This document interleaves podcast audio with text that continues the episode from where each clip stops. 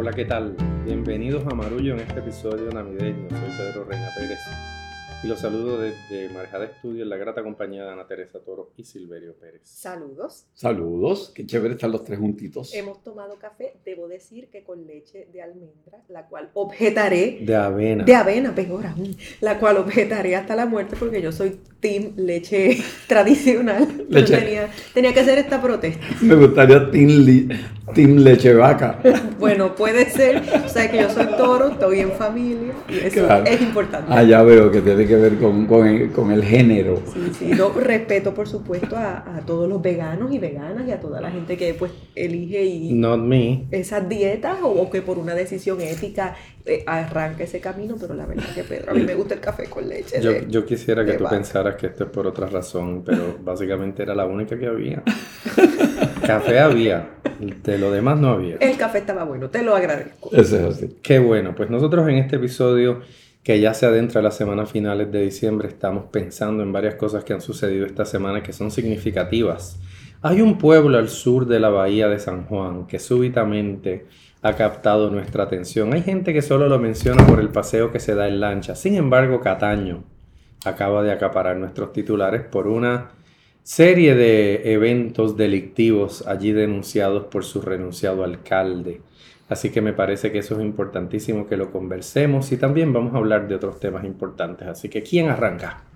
Bueno, pues yo quiero arrancar porque la semana pasada estuvimos pegados a- a- al televisor, a, a las noticias, a la radio, escuchando, siguiendo la novela, porque era una novela de esta renuncia del alcalde de Cataño, Félix Cercano Delgado, una figura muy prominente eh, en el, o por lo menos una promesa eh, en el. PNP, estaba, se veía como un líder, un tipo joven, carismático, que tenía dos o tres victorias a su haber en el municipio. Eh, y mientras se iban revelando las cosas, la angustia primero de no saber el detalle y luego vimos cómo se fueron revelando eh, pues, pues los detalles de, Y no sabemos todo todavía. Exacto, de los detalles de sus acciones corruptas.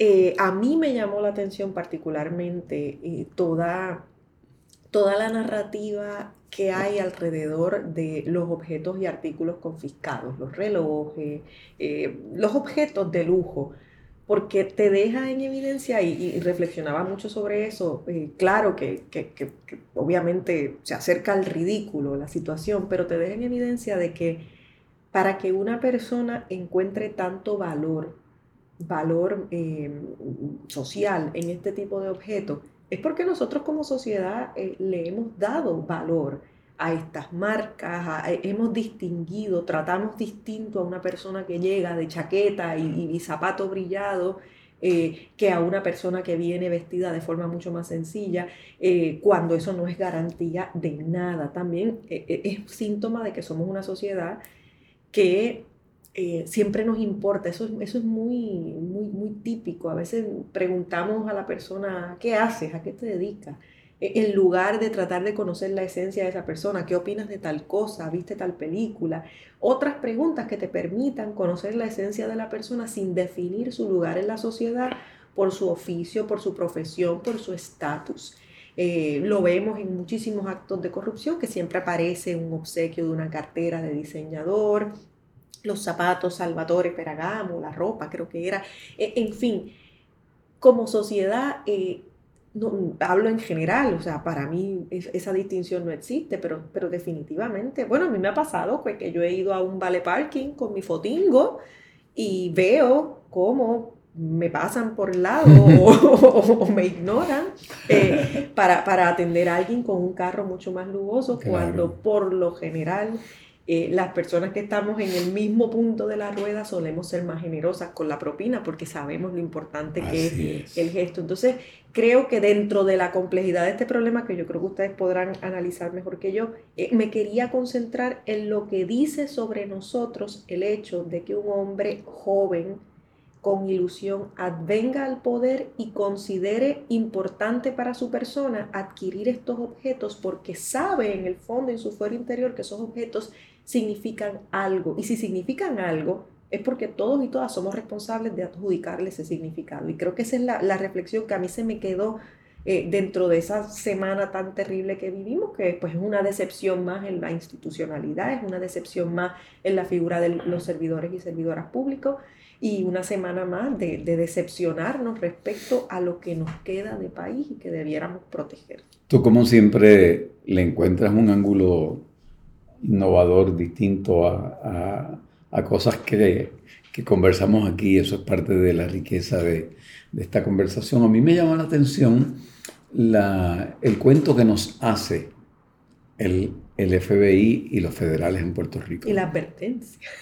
Pero a mí me parece que, que es todo un drama que ellos nos montan eh, desde la arrogancia de no contestar lo que no les da la gana de contestar y desde una narrativa que es como que incongruente. Da la impresión de que ellos agarran al Cano hace bastante tiempo y entonces negocian con él el que él tire al medio a otros personajes que están en las mismas que él y se dice también que salva a su esposa que está vinculada con otros casos de corrupción en el Fondo del Seguro del Estado y con Tata Charbonnier. Y entonces, me parece entonces que se da un esquema piramidal donde el que está arriba, que es el CAN, negocia con los federales para chavar a unos cuantos que están en la pirámide más abajo. Y a mí me parece que hay una espectacularidad que quieren dar los federales para mantener esa imagen de que con ellos sí es verdad que nadie se mete. Ellos son los que cogen a los corruptos.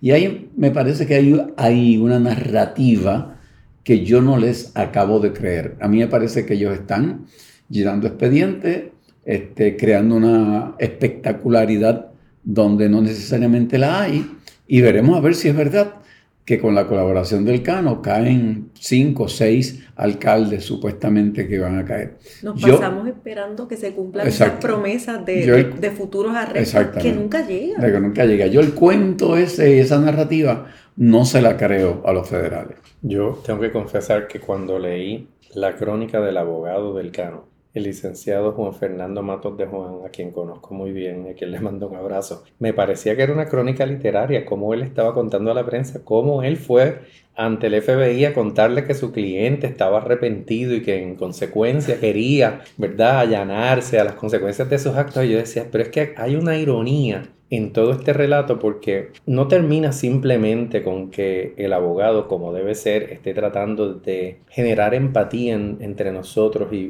presentarnos al cano como una persona que súbitamente desarrolló una conciencia. Lo que, me, lo que me parece... súbitamente. súbitamente. está arrepentido y, y, pide perdón. Exacto. Descubrió la diferencia entre el bien y el mal después de cinco relojes. Pero bueno, lo que me parece también tremendamente irónico es que sea por contrato de recogido de basura. Piensa en un momento. Claro, Esa es la metáfora. La degradación tan grande. Están metidos en la basura. Que es verdad, este es un esquema, como le llaman en inglés, pay for play, donde el contratista le hace eh, pagos a, a la fuente para que lo contrate y esa fuente les repague, ya sea con contratos o con dinero en efectivo, porque el Cano estaba recibiendo una mesadita de dos mil dólares. Y parece que consiguió una cajita grande, porque cuando negoció con los federales pudo devolver los chavitos. Eso quiere decir que los metió allí y no los usó, cosa que cuando llegó donde los federales llegó con los cinco relojes y la cajita de los Reyes Magos con los chavitos, ¿verdad? Porque esa fue la precondición, los federales dijeron, tienes que restituir todas esas cosas. Entonces, me parece que además de ser un esquema de pay for play que lo hemos visto todo el tiempo en la administración pública, que sea para la basura. Sí. ¿Qué sé yo? Yo creo que, que hay una dimensión... No, no, eh, pero tormentosa. Y también, Pedro, es que me, a mí me, me vuela la cabeza esta cosa también de, de ese desparpajo, porque ese perdón fue el perdón más aguado del mundo. Luego en la renuncia ni siquiera hubo tal perdón, dijo que se iba a ocupar de un hijo, una, una excusa que no, no, sabemos la veracidad o el detalle. Eh, que, derecho tiene, pero evidentemente lo que escribe en su renuncia no tiene nada que ver con la realidad, las razones eh, reales por las cuales se está yendo. Y todo este asunto de, bueno, eh, afirme el acuerdo un jueves, en el fin de semana. No, no, perdóname, el día de San Giving. El día de Acción de Gracias, sí yo me imagino que con sabor a pavo y gravy. Claro, entonces en eh, la tranquilidad con la que se queda, eso es otro síntoma más de nosotros como país y como sociedad y lo que permitimos, porque si Jorge de Castrofont está de, analista en la televisión, si Ramón Rosario es invitado recurrentemente a programas en horario principal en las noches a, ser analista en la, televisión y la radio, personas que, han decepcionado al país, unos pues con, unos niveles de, corrupción más abarcadores, pero, pero un integrante del chat de, de, analista en la televisión. Nosotros permitimos eso porque, porque no nos volcamos en indignación, porque apoyamos ese tipo de programas, porque de repente tantos nos han hecho tanto daño que, no tenemos energía para justiciar a cada uno y nos da igual. Y entonces hay, hay un, una desidia, hay un desdén eh, que también nos hace mucho daño. Y ver, ver a este tipo con la cara fresca, o sea, él es una lechuga con piernas que anda por ahí porque sabe que va a salir airoso. Y, él, esto en lugar de decir, mira, tengan miedo, tal, tal, es decirle a un montón de gente en su misma situación, tranquilo. Metan mano, que van a salir con la suya. Guarda bien la cajita y al otro lado todo va a estar bien. Digo, en realidad todos estamos esperando las grabaciones o los videos que hay de los imputados, porque obviamente las palabras del, del licenciado Matos de Juan queda claro que estuvo negociando desde el año pasado, así que los federales le deben haber hecho una lista de solicitudes. Y no solamente eso, sino que el cargo que se le, por el que se le acusa es uno de los primeros delitos que cometió. Por ese cargo es que se le acusa. Todo lo otro no está. Y todo lo otro está en las acusaciones que hacen contra Santa María. Por lo tanto, a él le negociaron el carguito más sencillo perdonándole todo lo otro a cambio de que a lo mejor tire en medio otra gente. Yo terminaría con aquella plena que dice, los muchachos de Cataño ya no pueden contrabandear porque ya el cano se ha entregado y va camino a la federal. a ver, María Silverio, escrita en la parte de atrás de un periódico sobre un anuncio de un reloj Cartier. Por no cierto, podía, no podía ser de otra forma. No podía ha escrito esto espontáneamente. No, no, no. Uno le oye, uno le oye a, la literatura, pero todo aquí es demasiado, demasiado literario. Por supuesto. Mira, yo, yo miraba Tú, tú hablas de los boys, los, los boys poco a poco han vuelto a insertarse ah, en los medios de comunicación y como en este país un pillo redimido, un mentiroso redimido, pues no, nos merece compasión, pues ahí los tenemos en la televisión, en la radio, a los bobos, los bobos, ¿verdad? Reinsertándose, el licenciado Ramón Rosario tiene un formidable enemigo en Tomás Rivera Chats. Tomás Rivera Chats lo ha cogido en las redes sociales y no le deja pasar una. Ustedes recordarán que él era el secretario de Asuntos Públicos en la Fortaleza y el que le tocaba meterse a la legislatura a pulsear con, los legisladores en el Capitolio y ha quedado un resentimiento muy grande. Rivera Schatz ha denunciado las acciones de, Rosario eh, con el licenciado Santa María, que es su cliente, porque ustedes saben es su cliente. Antes de, de los arrestos se hicieron unos cambios en el registro de corporación para titularmente al menos sacar a Santa María de ciertos puestos. Y, Ramón Rosario fue de los artífices. De los arquitectos de eso, ¿verdad? Una estrategia que aparentemente es legal, pero perfectamente inmoral. Pero imagínate nosotros estando tomando el partido de Rivera Chats. Mira si esto está terrible, que tenemos que distinguirle una acción noble, no, no, noble, cuanto menos justa, pero es terrible. La literatura no, nos tiene que salvar de esta locura. Bueno, y tenemos una segunda noticia que queremos pues, comentar. adelante. Vamos a ver qué hora es, porque esta gente no sabe ni la hora que no, Estuvo de visita nuevamente en Puerto Rico Joseph Stiglitz, fue premio Nobel de Economía, y que vuelve a advertir el que el plan fiscal aprobado por la Junta de Control Fiscal, por la juez Taylor Swain, y todo esto que se ha hecho como que, wow, por fin vamos a enderezar el país, es simplemente una ilusión y que ahí no hay nada de recuperación económica del país y que cuando el país empiece a pagar esa deuda a los bonistas, a la larga no va a haber recursos para seguir pagando y va a necesitar regresar nuevamente a la quiebra. Eh, cuando yo estaba haciendo la investigación para el libro de la vitrina rota, el economista catalán me, explicó claramente la diferencia entre desarrollo económico y crecimiento económico. Catala que es tan maravilloso. Maravilloso. tesoro de este país. Y entonces decía Stiglitz que ahí lo que hay es una, una especie de imagen para crecer económicamente el país por un momento, pero no hay desarrollo económico, porque para que haya desarrollo económico tiene que haber una, una actividad económica sustentable, consistente por un tiempo. Que genere riqueza. Que genere, que genere riqueza. Y aquí lo que estamos nuevamente es mirando un pantalleo, una ilusión que se crea por la Junta de Control Fiscal para ellos cumplir con promesas que desde el saque, los economistas serios desde el saque decían que la ley promesa tenía un hueco enorme y era que no había nada específico sobre el desarrollo económico del país. ¿Cómo tú vas a pagar la deuda si tú no tienes una alternativa de desarrollo económico que, sea, que te haga sustentable para pagar esa deuda? Esas declaraciones de Stiglitz se dan en, en una eh, actividad que convocó el Centro para la Nueva Economía, que es de las pocas entidades que ha estado siguiendo este tema y tratando de educarnos sobre, sobre el mismo. Yo creo que es importante entender que Stiglitz es una de las principales mentes económicas del mundo académico estadounidense y su planteamiento no hace falta saber física cuántica para entenderlo. Yo creo que él está advirtiendo de que los números que presenta la Junta de Control Fiscal para conseguir que se cierre de una vez y por todas el, plan de ajuste de la deuda no son reales porque hay variables como la emigración y el envejecimiento de la población que son innegables y, y que hacen que Puerto Rico tenga ante sí una, un, un camino cuesta arriba. Entonces conviene escuchar las palabras de Stiglitz porque lo que se decida en los próximos meses. La jueza ya dijo, ¿verdad?, que ya escuchó al pueblo puertorriqueño y que bajaría con una decisión ahora entre enero y febrero. Esa decisión estará informada por todos los testimonios y todos los, los documentos que se le han presentado, pero es más de una la persona, no solo Stiglitz, que ha señalado que los números no son reales y que Puerto Rico se encuentra en una coyuntura difícil. A mí me impactó mucho leer que él dijera que el daño iba a ser permanente, que, que el, el, daño a la economía puertorriqueña a largo plazo iba a ser devastador, porque de nuevo, ¿por qué vendría, vendrían empresas a establecerse en Puerto Rico? Porque un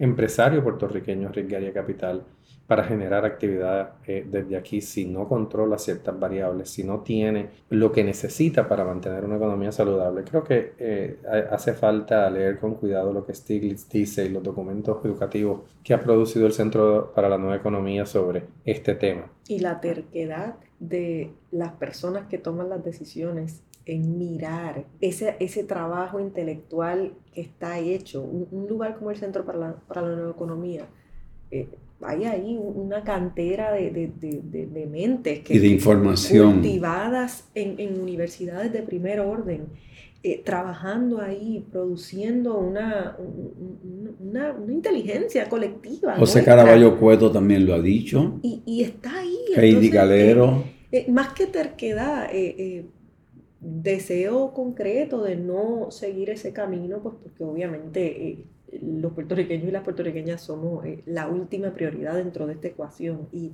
y, ver eso, uno lo ve en la calle, uno lo ve en el desánimo, uno lo ve en, la desconexión, en, en, la incapacidad de, de soñar o, o, o en lo comedidos que nos hemos puesto con nuestros sueños. Nos atrevemos a soñar mucho menos que antes. Bueno, y les pedimos que se queden con nosotros, que vamos a hacer una breve pausa y a la vuelta estaremos comentando un par de noticias que van a ser bastante sorpresivas. Así que no se vayan, que regresamos enseguida. Esto es Marullo. Bueno, y quiero decir que un amigo marrullero, Wilfredo Míguez, nos obsequia su legado en su cumpleaños.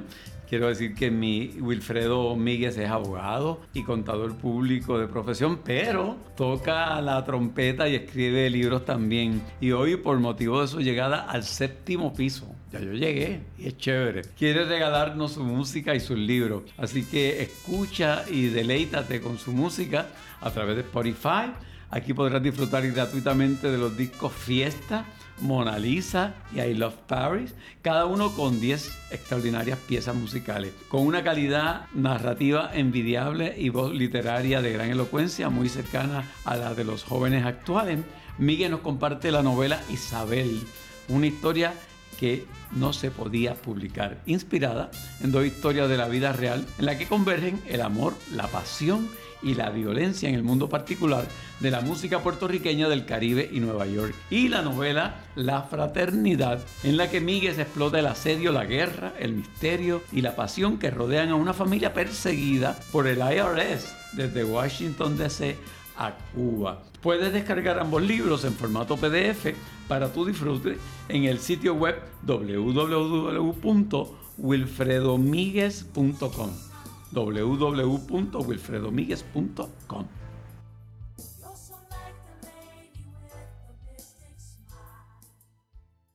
Joséphine Baker, vous entrez dans notre panthéon où s'engouffre avec vous un vent de fantaisie et d'audace. Oui, pour la première fois ici, c'est une certaine idée de la liberté, de la fête qui entre aussi. Vous entrez dans notre panthéon parce que vous avez aimé la France, parce que vous lui avez montré un chemin qui était le sien véritable, mais dont elle doutait pourtant. Vous entrez dans notre panthéon parce que née américaine, au fond, il n'y a pas plus française que vous. Et alors qu'à la fin de votre carrière, adaptant les paroles de votre plus grand succès, vous clamiez Mon pays, c'est Paris. Chacun de nous ce soir murmure ce refrain, sonnant comme un hymne à l'amour. Ma France, c'est Joséphine. Vive la République. Vive la France. Familia de Marullo, estamos de regreso. Eh, esta pausa ha servido para descubrir unos talentos ocultos de Pedro, además de hacernos café con leche de avena. Es, ca- es capaz de darnos unas frases en francés. Unas frases en francés inesperadas. Inesperadas. Yo, yo tuve grandes maestros. Mi maestra era Liliana Duluc, a quien le mando Oh, saludos desde wow, aquí. Sí, La Me encanta su programa de radio. una gran maestra. French Music, música franca, de. Cadena Radio Universidad. Me encanta. Pero Li- Liliana no tiene ninguna responsabilidad por mi ejecución del francés, que simplemente escogí este, este pietaje de Macron. Hablando- Cuéntenme de ese chisme, Ana Teresa, porque yo lo desconozco. Espérate, ¿cuál chisme? ¿El, de, el, El del de francés? El de- Sí. No, el de Macron. Bueno, ha ocurrido en, en Francia un, un momento realmente importante de reivindicación histórica. Naturalmente podemos decir que es tardísimo.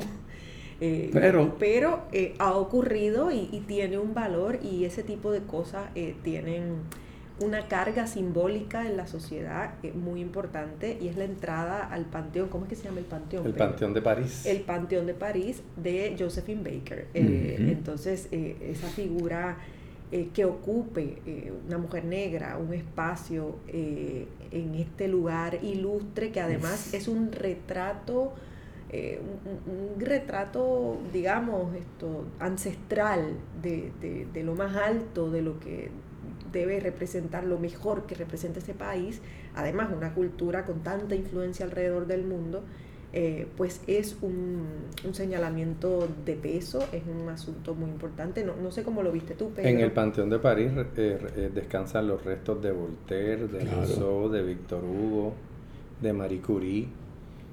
Así que la entrada de una mujer afrodescendiente estadounidense que se destacó muchísimo en, en el espectáculo tipo vodevil, era una mujer que eh, adelantaba su tiempo, que presumía de su cuerpo y de su voz, y que durante la Segunda Guerra Mundial trabajó como espía para la resistencia y más adelante, en los años 60, marcha con Martin Luther King en Una 1960. historia, es una historia fascinante. Es realmente. una mujer eh, fascinante, exactamente, porque la sociedad francesa, que por un lado es muy homogéneo, pretende ser muy homogénea a partir de la cultura. Es muy importante, cuando uno, uno piensa la cultura, los franceses entienden que la identidad es la cultura. Históricamente eso no siempre ha sido así. Los alemanes, por ejemplo, piensan que es la sangre y no la cultura. Los franceses entienden que la manera de pensar y, y lo que ellos creen es lo que los identifica como franceses. Así que admitir a la primera mujer afrodescendiente, apenas la sexta mujer en entrar al panteón, me pareció genial y las palabras que acabamos de escuchar muy sentidas del presidente Macron refiriéndose Tradúcemelas, porque yo escuché las Eh, palabras y luego tu interpretación. Exacto.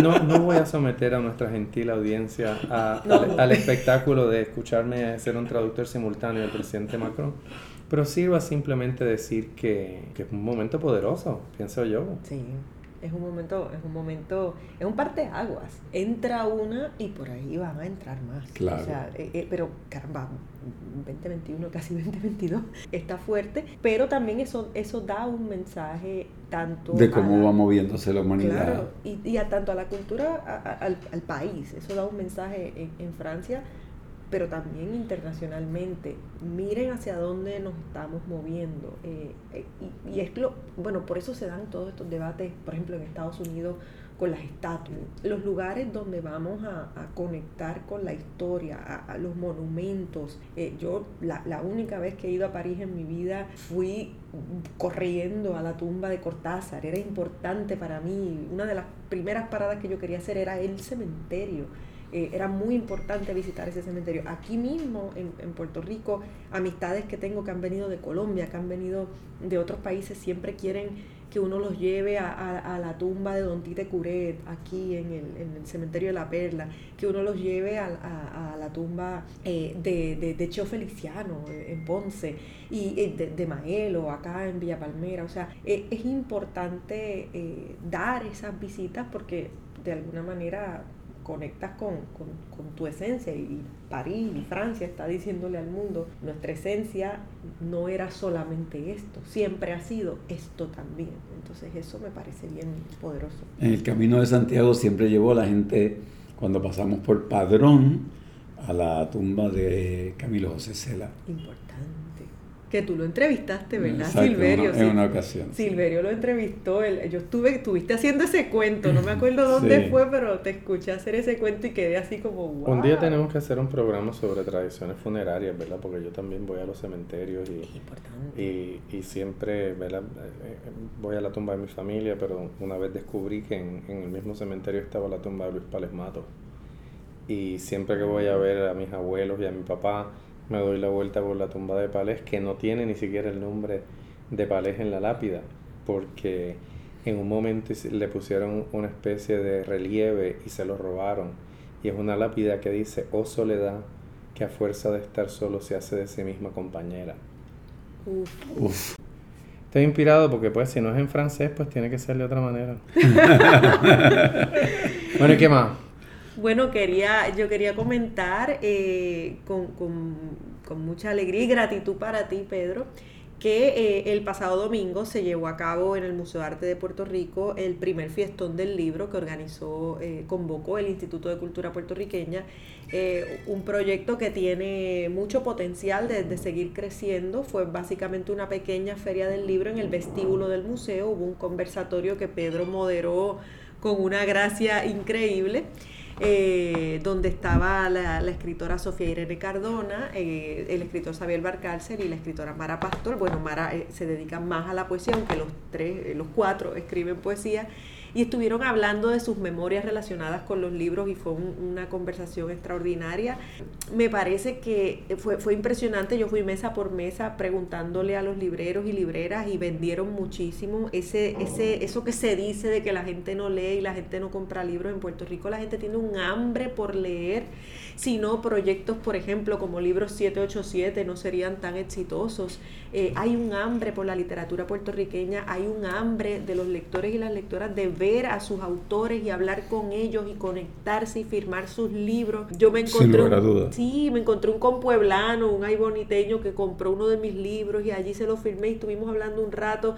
Lo que faltan son los espacios, lo que faltan son las plataformas para que eso se den, así que eso me pareció eh, un, un acierto. Claro que, que siempre pues, hay espacios para que crezca y para que sigamos eh, afinando, pero me pareció un, un buen inicio y un proyecto extraordinario con mucho potencial del cual me siento muy feliz de haber sido parte. No, y también tenemos que decir que el, el sábado tú y yo estuvimos en Calley Sí. en la inauguración de la primera editorial cooperativa, Coblibri, que es un proyecto de la Universidad de Puerto Rico en colaboración con el municipio de Calley y están en una casita muy hermosa allí en el centro del pueblo de Calley que está renovado. Y escuchábamos al alcalde hablar de todas las iniciativas que estaba llevando a cabo. Y, y como vimos el domingo el museo lleno de gente, eh, la sala donde estábamos en Calley también estaba Sí. llena de gente. Hay una pequeña librería que quedó allí en ese espacio. ¿Cómo es que se llama? La Casa del Cuento Callellano. En la Casa del Cuento Callellano es el, es, es- es el nombre del lugar, de la estructura.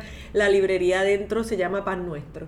Pan nuestro. Mira, yo estuve presentando un libro en una panadería. Mira para allá, como Hazle el debe cuento ser. a la podaudiencia. Eh, Porque yo creo eh, que esto que estamos hablando es el intento de popularizar el libro, de, de no de sacarlo de unos estantes misteriosos donde el pueblo como que no llega y de pronto estas iniciativas que ustedes están narrando como que acerca el libro a la gente que hace falta. Y yo tuve la oportunidad en, en Kissimmee allá en el municipio 79 de Puerto Rico presentar el libro en una panadería mientras la gente compraba su mofongo, porque ahí venden también almuerzo, este, y se sentaban, conversaban, conversábamos sobre el, libro reciente que Agora Cultural Architect ha publicado, y a mí me pareció que fue para mí un momento sublime. Estamos trayendo el libro a la mesa del café de una gente en una cafetería. donde siempre ha estado, porque uno así es que lee y donde siempre, mira, me,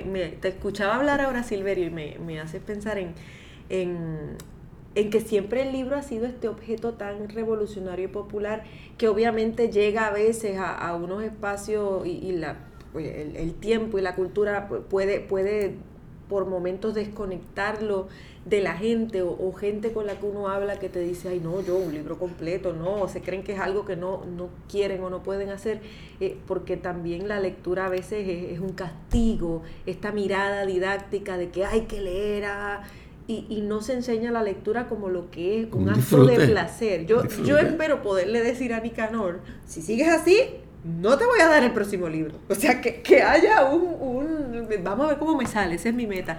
Y me, me hace pensar también en la historia misma de, de- de la imprenta como revolución. El Quijote, por ejemplo, como libro, fue un bestseller de su tiempo. No fue un libro eh, distante de la gente. Era un libro con el cual la gente se reía.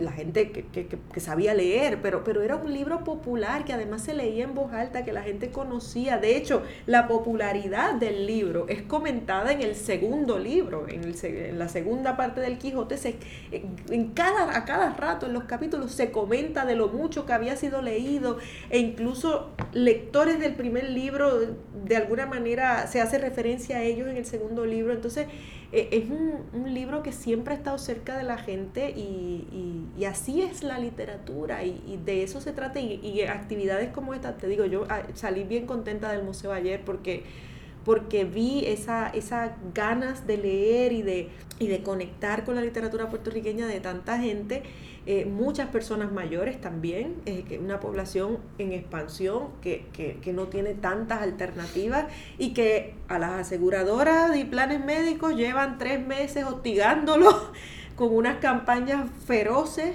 y para eso son buenos y para eso los atienden, pero para buscar espacios de verdadero eh, deleite y placer y estímulo intelectual y estímulo No. social y estímulo cultural, pues no hay tantas alternativas y, y proyectos como el de Calle, como este que vimos en, en el museo de- del instituto y, y como esa experiencia que tú generaste eh, en la diáspora eh, son, son fundamentales.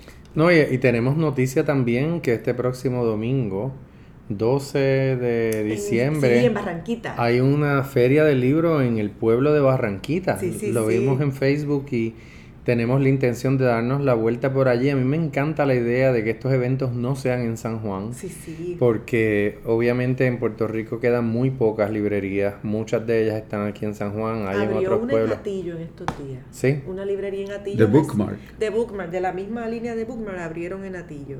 Pero mira, estoy viendo, se titula Barranquitas entre páginas. Eh, la feria del libro a partir de las 10 de la mañana en la Plaza Pública de Barranquita. Qué bueno. sí, esa es un- una ocasión súper gozosa para, para que nos encontremos alrededor de la cultura. Yo, yo me conmoví mucho con lo que vi en el museo y con lo que vi en Calle porque hay mucha, eh, hay mucha edición independiente en Puerto Rico, muchas ediciones de autor y sin, sin, lugares donde distribuir el trabajo de uno, pues no podemos cultivar nuevos lectores. Y, y yo creo que a veces subestimamos la capacidad de los puertorriqueños de, de patrocinar la, la lectura y, y, y, ver este entusiasmo me parece una cosa súper chévere y más en esta Navidad. Y voy a aprovechar para hacerles una propuesta. Yo creo que antes de que termine este mes tenemos que hacer un episodio de cuáles fueron nuestros mejores, nuestras mejores lecturas, nuestras mejores películas, nuestras mejores series, Sí. nuestros mejores discos, cosas de compartir. Porque ahora tú estás hablando de esto del libro, yo estoy pensando en el estupendo libro de Irene Vallejo, El infinito en un junco que es la historia de los libros, un libro maravilloso publicado en el 2020 en España que ya va como por la edición número 40. Lo conseguí, eh, El infinito en un junco. Lo conseguí. Lo- no lo he empezado porque estoy con la ¿Lo otra tienes? tarea, pero lo conseguí. Si usted sí, no sí, sí. ha escuchado a Irene Vallejo, búsquela en, en YouTube. Hay unas, unas cuantas conferencias de ella, es filóloga y es maravillosa. eh, no solamente por lo que cuenta, sino cómo lo cuenta. Es una gran cuentista y a mí eso me parece estupendo.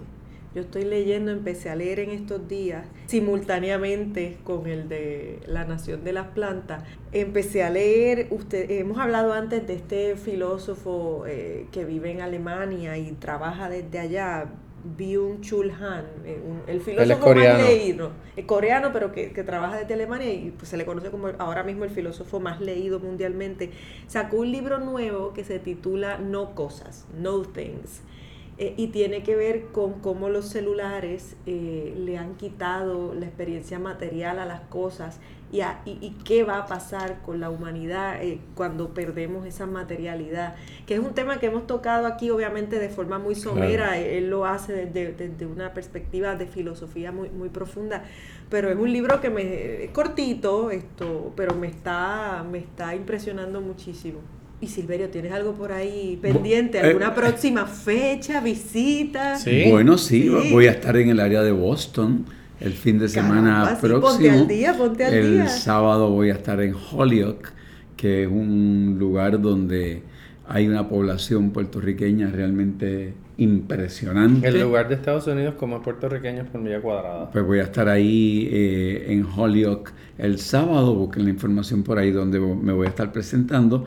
El martes siguiente voy a estar en Boston y el miércoles en Hartford, Connecticut. Uh, maravilloso. Y este, voy a tener el placer de que me va a estar acompañando una banda musical dirigida por Fabiola Méndez Ave de estudiantes puertorriqueños de Berkeley, egresados o estudiantes de Berkeley. Y, y vamos a estar interpretando composiciones mías nada más.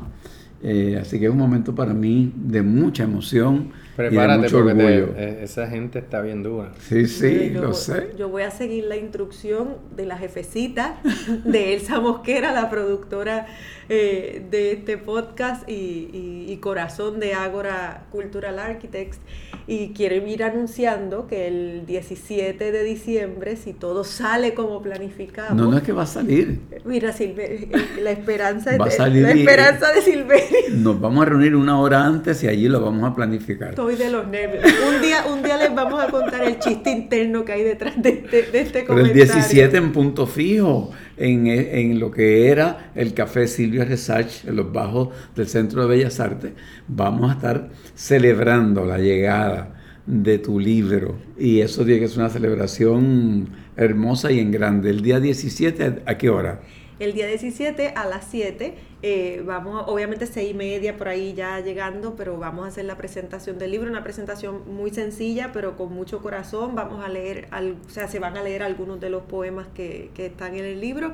Y nada, una presentación cortita, pero la idea es estar ahí como en un ambiente de cafeteatro, eh, donde yo conocí la poesía de, de- de mis amigos y amigas, los poetas que leía y admiraba, eh, poder reproducir algo de eso. Ya el New York Café eh, no está. Eh, pero hay otros espacios que ocupar y, y estaremos allí también el sábado 18 en la farmacia San José, super farmacia San José, de En ahí Ahí bonito. Bonito. Eh, voy a presentar el libro y ya luego eh, junto a Silverio y Pedro haremos algún otro eh, asuntaje en, en otro destino Allá en Ahí Bonito es a las 4 de la tarde, ¿no? a las 2. A las 2 de la A tarde. A, la- a las 2 de la tarde el libro se va a llamar. Flora Animal. Flora Animal. Y es un libro de poesía exquisito. Eh, ya para la próxima edición po- podemos tal vez anunciar una preventa a De hecho, de... va a haber preventa, va a haber Exacto. preventa, se está preparando. No, no, hay preventa para esta. muy La bien. página va a estar disponible. A ver, Silverio sabe de esas cosas, a mí se me olvidan. La página va a estar disponible a partir del miércoles, o sea, Muy mañana. eh, ustedes van a poder eh, hacer la preventa del libro. Y bueno, pues con mucha alegría de compartirles estas buenas Qué nuevas. bueno. Y familia, gracias por siempre acompañarnos a, a esta sobremesa permanente que tenemos aquí.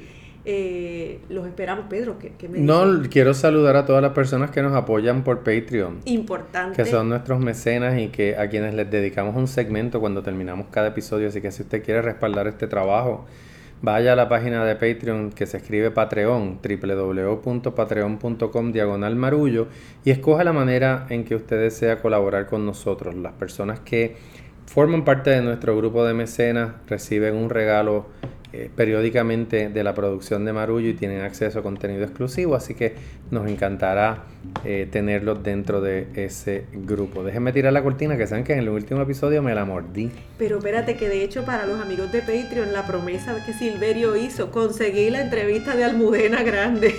Hice la gestión en el periódico, me mandaron el PDF, así que van a recibir esto, bueno. ese PDF de esa entrevista que se hizo ya hace unos añitos, fue 2013, eh, pero la van a poder disfrutar esto recordando a esta figura de la que hablábamos la vez pasada. Bueno, pues la productora ejecutiva de este podcast es Elsa Mosquera Sterenberg para Agora Cultural Architects. La gerente de contenido y desarrollo es Ángela María Sánchez, la asistente de producción Elizabeth Rodríguez, los gestores de contenido Ana Inés Julia y Jorge Vázquez, la fotografía es de Javier del Valle, la música de Guarionex Morales Mato y el diseño gráfico de Lidimari Aponte Tañón. Hasta la próxima, esto es Marillo. Marullo.